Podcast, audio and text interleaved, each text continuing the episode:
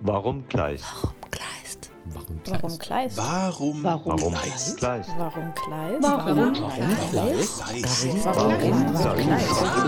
Kleist? Warum Warum Kleist? Kleist? Warum Kleist? Warum Kleist?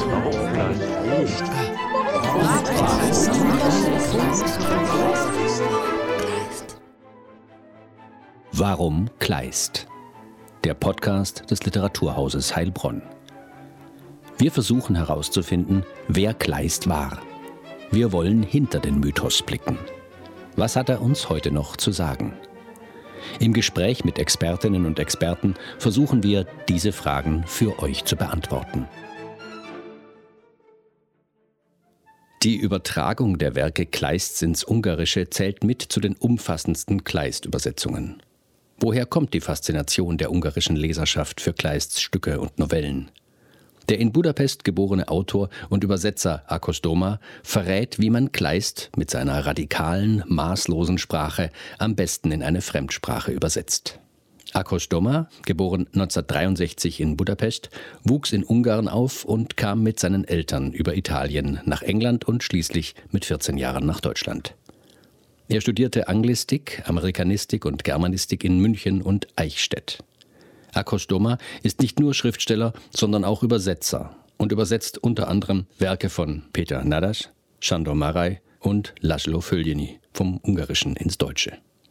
2023 ist Akos Doma einige Zeit Stadtschreiber in Magdeburg. Im Gespräch mit Literaturhausleiter Dr. Anton Knittel antwortet Akos Doma auf die Frage, warum Kleist? Herzlich willkommen zu einer neuen Folge Warum Kleist? Heute mit Akos Doma, der unter anderem aus dem Ungarischen übersetzt. Mit Akos Doma möchte ich mich zunächst mal über Kleist unterhalten. Wann, lieber Akos, bist du zum ersten Mal dem Kleistschen Werk begegnet? Ja, schönen Abend zunächst. Äh, wenn ich mich recht erinnere, war es der Michael Kohlhaas, meine ich, in der Schule.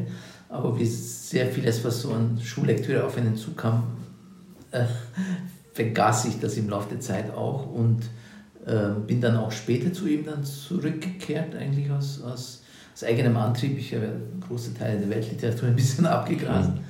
Und äh, ähm, dann fing ich an, die Stücke zu lesen und äh, auch die, die, Novellen, aber hauptsächlich die Stücke, glaube ich, und äh, war da wahnsinnig begeistert. Das ist äh, einfach von der Sprache her, unter anderem, und auch äh, ja, so ungefähr fing es an.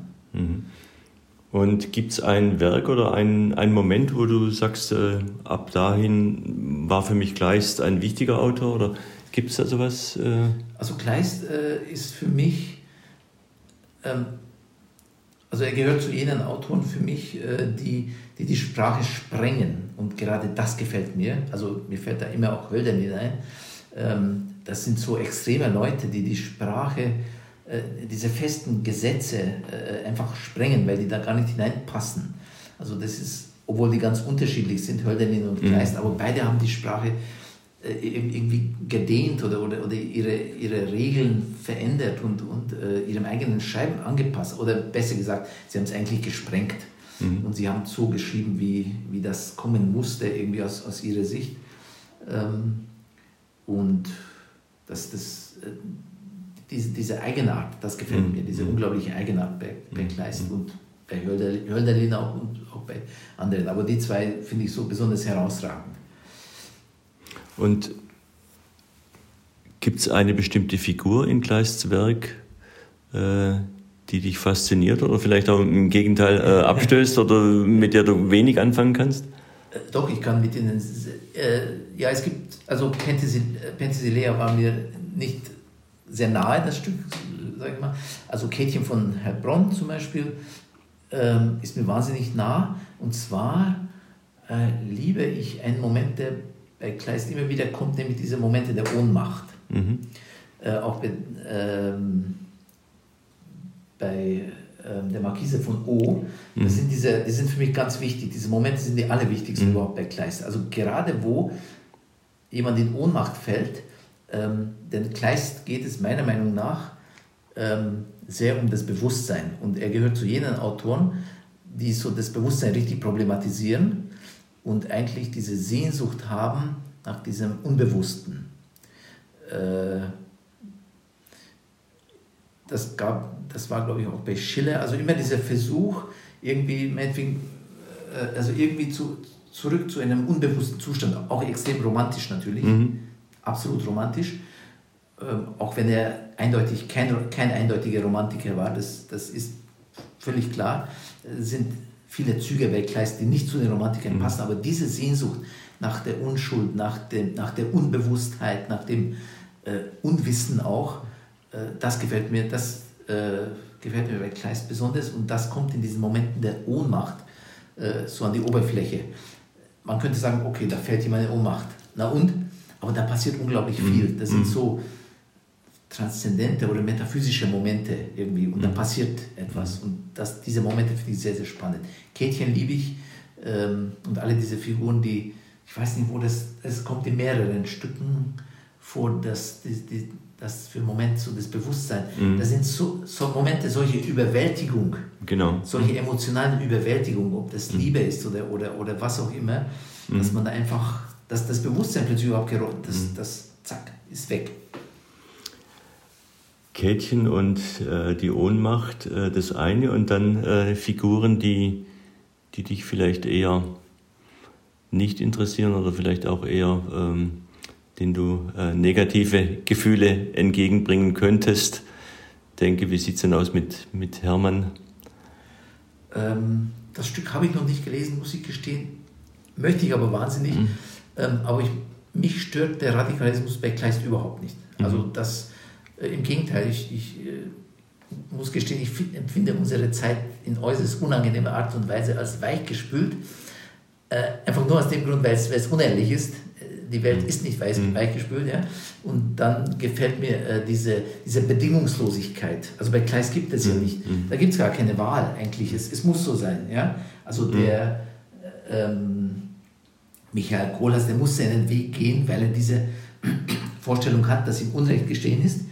Und ähm, dann muss er diesen Weg gehen. Es ist natürlich äh, ist problematisch, aber ja, das ist Literatur. Literatur mhm bildet ja kein, keine ideale Welt ab, sondern das ist, wie die Emotionen sind. Und ähm, ja, das, das stört mich ja so gar nicht. Mhm. Aber wie gesagt, das Stück steht mir noch bevor. Mhm. Mhm. mhm. Jetzt bist du in Heilbronn gerade äh, mit unserem Drittmittelprojekt äh, Wortstadt Heilbronn und äh, machst Schreibkurse für Schülerinnen oder Schreibwerkstätten äh, für Schülerinnen und Schüler. Ähm, bist selber Autor äh, und äh, erfolgreicher Schriftsteller.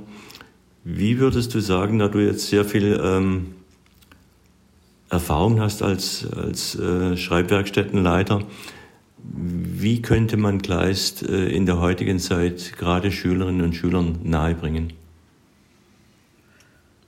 Äh, ich glaube, Kleist ist gar nicht so schwer zum Lesen. Mhm. Kleist, äh, diese, diese kurzen einerseits natürlich extrem schwer zu verstehen, weil wenn man irgendwo entlang der, dieser endlosen Satzstrukturen dann vielleicht den Überblick verliert, aber an sich sind es ja nicht mhm. über und untergeordnete, mhm. komplizierte Nebensätze, sondern oft so nebeneinander gestellt. Ähm,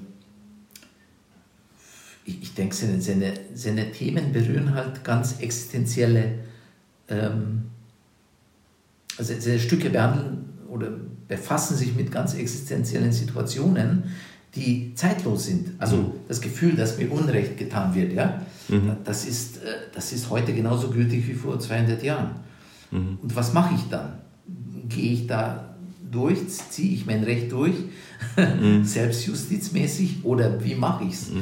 Und äh, oder diese, diese unglaubliche Überwältigung durch die Liebe ähm, oder dass die Liebe auch erst einmal meinetwegen ähm, ja, die Marquise von O ist ja auch ein gigantisches, mhm.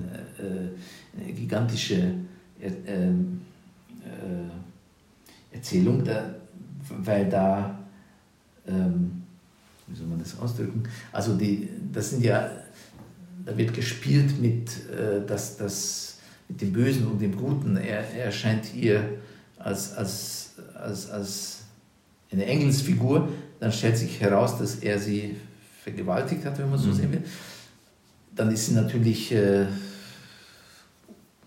völlig zerstört. Aber die Liebe ist ja trotzdem da, dieses mhm. Gefühl. Also da geht es auch um, um Vertrauen und um Wiedergewinnung von Vertrauen und so weiter. Das sind ganz elementare Gefühle mhm.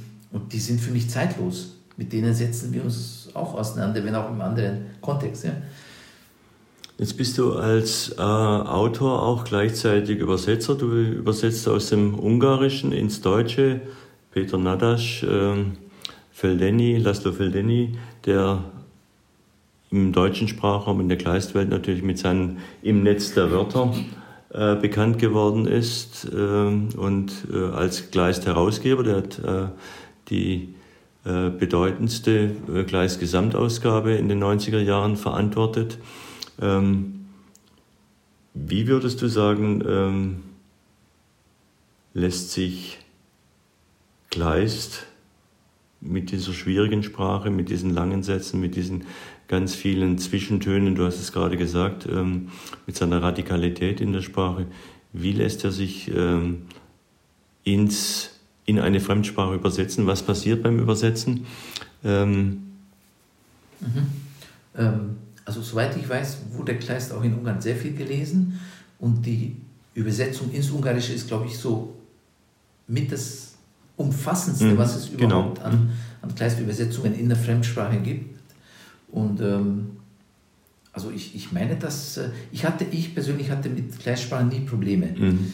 Ähm, ich, ich, da, das ist auch, vielleicht ist es auch verständlich aus, also Kleist ging es sehr oft um die Wahrheit. Also er hatte auch seine sogenannte Kant-Krise, wo er, äh, wo seine Überzeugung einer eher rationalen Weltsicht äh, vollkommen erschüttert wurde. Und die Art, wie er schreibt, ist, glaube ich, einfach ein Versuch, doch noch die, diese, ähm, diese Wahrheit einzufangen. Und dann rennt er ihr hinterher und da kommt mhm. noch der Nebensatz, um das mhm. noch klarer zu machen. Mhm. Oder um, er will das doch irgendwie, glaube ich, einfangen. Er, er kann nicht schöne Sätze schreiben, weil, weil er ja diese Aufgabe hat, die, die Wahrheit komplett irgendwie wiederzugeben, mhm. glaube ich. Ähm, und deswegen diese, diese maßlose Sprache. Bei, bei Kleist ist ja alles maßlos, so kann man sagen. Mhm. Die Sprache, die Themen, die, die Personen, alles maßlos. Und das ist, glaube ich, eine Folge auch dieser Erschütterung. Ähm, er wollte ja das Leben eigentlich ganz rational angehen. Er hatte diesen Lebensplan mit äh, Bildung und, und, und, und Vernunft. Und das wurde alles komplett erschüttert. Und mhm. jetzt steht er da und diese Erschütterung spiegelt sich in seinen Werken. Mhm. Und deswegen ist das eine, eine, eine komplett außer Rand und Band mhm. geratene Sprache, die aber total kontrolliert ist. Das ist mhm. wichtig. Also mhm. es ist nicht so, dass jetzt äh, nicht so ein, ein Wirrkopf, der, mhm. Der jetzt äh, die Welt nicht fassen kann und deswegen wie verrückt um sich schlägt, sondern es ist komplett kontrolliert. Aber es ist halt völlig eigen und, und es ist ein Ringen um die Wahrheit, glaube ich. Und vielleicht nur eine Mutmaßung, du lebst ja seit deinem 14. Lebensjahr hauptsächlich in, in Deutschland. Ähm, in Ungarn gibt es eine äh, große Kleist-Renaissance, zumindest gab es die in den, in den 90er Jahren. Ähm, kannst du dir erklären, was äh, die ungarische Leserschaft an Kleist so fasziniert? Ähm, vielleicht ja. Also diese, diese Unbedingtheit ist ein bisschen auch in der ungarischen Natur. Mhm. Wenn, wenn man das so sagen kann mhm. überhaupt, dann vielleicht ist das ein, eine gewisse so bis zum letzten Gehen dann. Mhm. Wenn ich diese Revolution 56 anschaue, diesen Volksaufstand, mhm. Ähm, dann sind die auch bis zum letzten gegangen. Mhm. Ja? Es gab in Tschechien, äh, mhm. oder damals Tschechoslowakei, 68, genau. die haben es auch gemacht, aber dann haben sie im letzten Mal einen Schritt zurück gemacht und es ist nicht so ausgeartet. Und bei uns ist es halt bedingungslos bis zum letzten, bis, bis dann die Panzer rollten. Äh, vielleicht ist diese Bedingungslosigkeit auch ein bisschen äh, bei uns, ähm, was heißt bedingungslos, diese, diese ähm, vielleicht auch diese Geschichtsverbundenheit, die ja auch bei Kleist drin ist, der Freiheitskampf. Mhm. Das kann auch sein.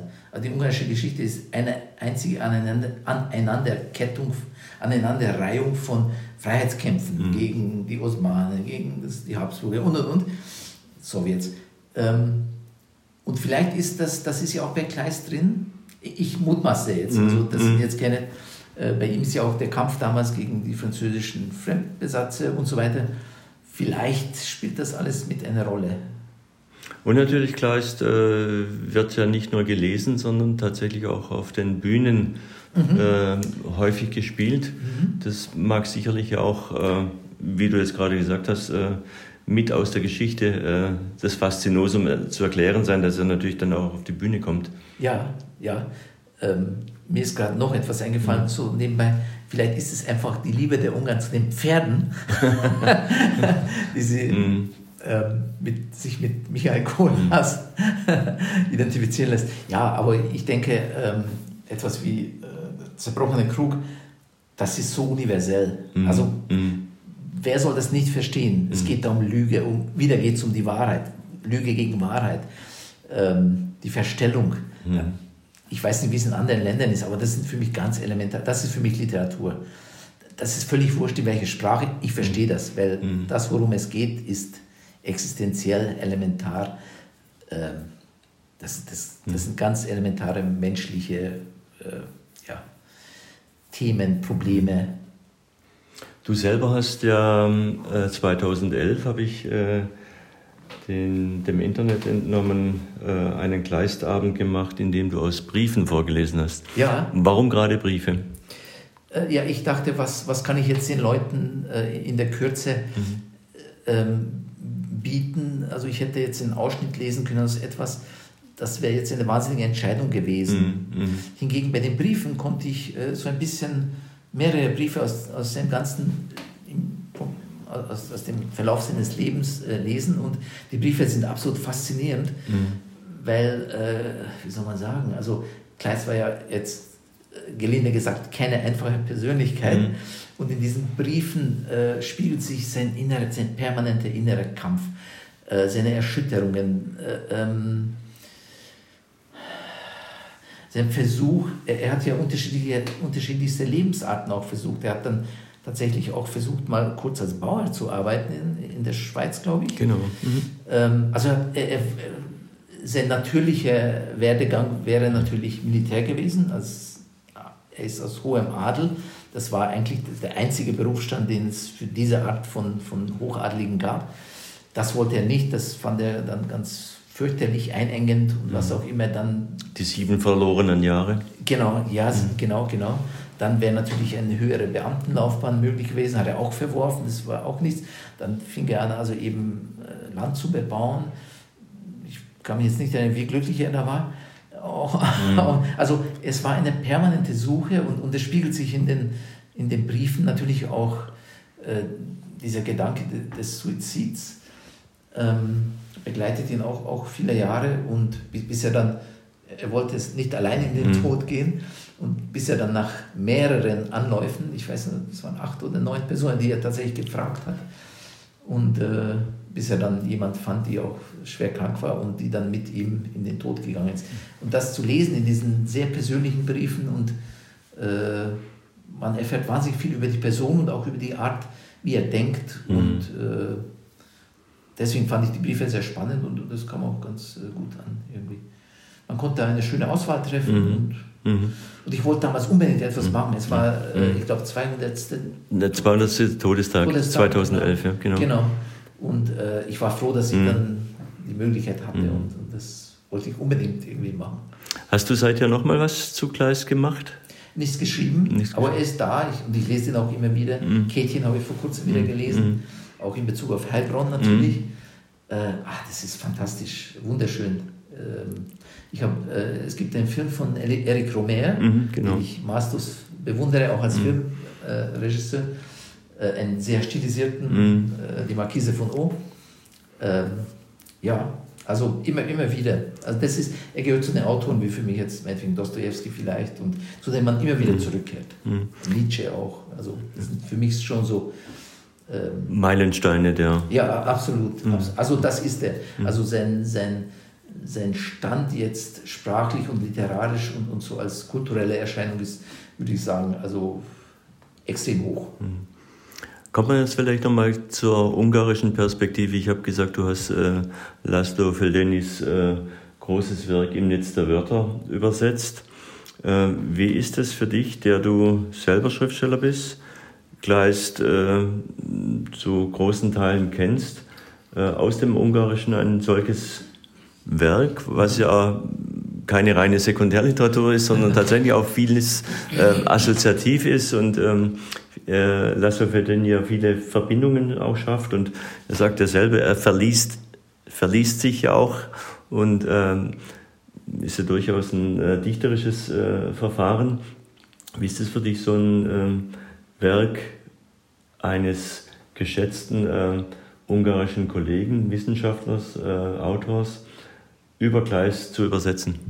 Ja, ich muss sagen, ähm, das, war, das war meine erste, überhaupt meine erste, ich sage jetzt größere, ich meine, das war wahrscheinlich ohnehin das Größte, mhm. was ich je übersetzt aber es war das erste Werk, das ich überhaupt als Buch mhm. von Buchlänge übersetzt habe und sowas wie ein Stahlbad. Mhm. da musste ich erstmal durch. Ähm, aber ich, ich finde halt am Földeni einfach schön, dass alles, womit er sich beschäftigt, das ist, das ist hohe Kultur mhm. und das mhm. ist wunderbar, dass man sich mit sowas beschäftigen kann, auch als Übersetzer mhm. und nicht mit irgendwelchen Idiotien. Mhm. Ähm, und äh, ja, ich, ich habe dann natürlich noch unendlich viel äh, mhm. zu Kleist dazu gelernt, auch, mhm. auch weil er sehr assoziativ genau. vorgeht mhm. und, und einzelne Momente so mhm. rausnimmt, genau. die, die man jetzt vielleicht beim Lesen, die einem gar nicht aufgefallen sind oder die einem sehr wohl aufgefallen sind. Ähm, Aber die Bezüge dann nicht, nicht so gesehen hat. Äh, richtig, genau. Und äh, ja, das, das, das, das war wirklich schön und äh, ich war froh, dass ich das damals bekommen habe. Ich war damals noch namenlos, mehr oder weniger. Und äh, ich war dann sehr froh, dass ich das übersetzen durfte. Und ja, und wie gesagt, es war für mich ein bisschen vertrautes mhm. Terrain mhm. und es kam noch viel dazu und äh, ja, auch, äh, ja. Aber jetzt in, in diesem Fall, wie äh, kann ich mir das vorstellen? Legst du dann auch noch äh, die ungarische Gleisausgabe daneben oder und eine deutsche Kleistausgabe oder wie, wie funktioniert das? Äh, Habe ich in dem Fall, ja. ja. Mhm. Habe ich in dem Fall nicht gemacht. Äh, ich bin sehr eigen, so wie ich mhm. übersetze. Also mhm. für mich gibt es den Text und mhm. das mache ich. Mhm. Und ich mache relativ wenig drumherum. Mhm. Okay. Ähm, und äh, das klingt eigentlich. Äh, ich habe hin und wieder bei ihm so kurz Rückfrage äh, Rücksprache gehalten, aber, mhm. aber eher, eher selten. Mhm. Mhm. mir, mir ist es sehr vertraut. Mhm. Sehr vieles, was, was er schreibt, ist mir ohnehin mhm. jetzt gut vom Hintergrund her vertraut und, und äh, eigentlich querbeet, mhm. nur nicht, wenn es dann sehr krass wird, also mhm. so wie Gnostik oder mhm. mittelalterliche Mystik, dann steige ich auch aus. Aber da, das kann man ja dann. Äh, und wichtig ist das, was da ist, dass das rübergebracht wird, so wie es da ist und mit dem gleichen äh, Klang auch, nicht nur die Wörter, die, die mhm. sind am wenigsten wichtig, der Klang, der Rhythmus, dass es auch im Deutschen ja, gut klingt. Mhm. Ähm, ja, das, das war, ja, ich erinnere mich, äh, ich habe mich wahnsinnig gefreut, dass ich mhm. das bekam, weil er hatte einen anderen Übersetzer damals noch und mhm. ich weiß auch, warum ich es bekommen habe. Ich habe es deutlich billiger übersetzt, ähm, schätze ich mal. Und äh, so, das war eigentlich der Anfang. Mhm. Das war mein erstes. Mhm. Ja, und seither hast du einiges übersetzt und äh, ich sagte ja eingangs auch unter anderem Peter Nadasch, ähm, schreibst selber auch äh, Romane und, und Erzählungen. Wie ist es? Ähm, ich sagte vorhin, Kleistrenaissance in den 90er Jahren, Ende der 90er Jahren in Ungarn. Äh, Gibt es Spuren davon in der äh, ungarischen Gegenwartsliteratur? Gut, da bin ich jetzt ehrlich gesagt überfragt, das weiß ich nicht. Mhm. Ähm, ähm, kann sein, mhm. weiß ich nicht. Also die mhm. ungarische Literatur ist, ist auch sehr, es gibt die ungarische Literatur, die bei uns ankommt mhm. und es gibt die ungarische Literatur, die die Leute dort lesen. Mhm. Das, ist, mhm. das deckt sich nur zum Teil. Ah, ja. Also die haben, es ist glaube ich ähnlich mit vielleicht Tschechien und, und Kundera, also ähm, oft oft haben die Leute, wie soll man sagen, es gibt äh, viele ungarische Autoren, die dort mhm. sehr gelesen werden, die hier aber kein Mensch kennt, mhm. was ich sehr, sehr schade finde, ähm, weil die, glaube ich, sehr gute Autoren sind, aber die beschäftigen sich vielleicht mehr mit äh, ungarischen Themen, die auch nicht mhm. jetzt internationale mhm. Themen sind, sondern de, das Leben dort und und und. Also, mhm. ähm, das weiß ich, dass, äh, dass das viel gelesen wird. Mhm. Hier, das weiß ich nicht. Mhm. Jetzt zum Abschluss noch eine Frage. Ähm, der Autor Akko Stoma schreibt an einem neuen Roman. Er wird auch demnächst äh, Staatsschreiber in Magdeburg, wie ich gelesen habe. Mhm. Ähm, Gibt es äh, von Akko Stoma vielleicht mal ein Werk mit Gleisbezügen? Äh, gute Frage. Ähm, es gibt ja den direkten Bezug und es gibt mhm. die ständige Gegenwart. Mhm. Und, und bei Kleist, Kleist gehört zu den Autoren, ähm, die bei mir eigentlich immer da sind. Das ist äh, Kleist, Hölderlin ist da, Nietzsche, Dostoevsky, Tolstoi, also diese richtig mhm. großen, die sind eigentlich permanent da.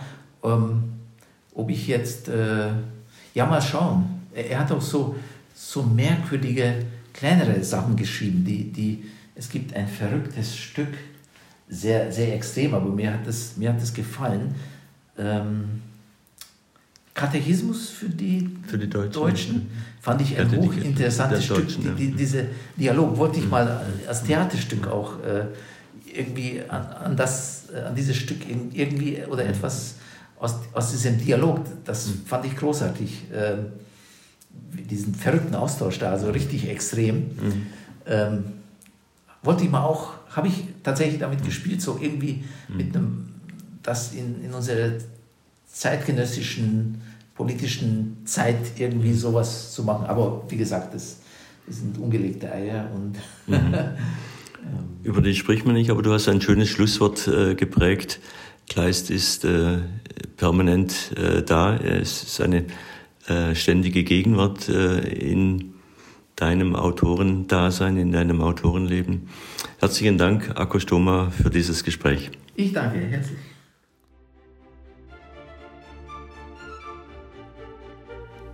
Warum Kleist? Der Literaturhaus-Podcast. Jeden Monat auf Spotify und überall dort, wo es Podcasts gibt. Wenn ihr keine Folge verpassen wollt, dann abonniert uns jetzt.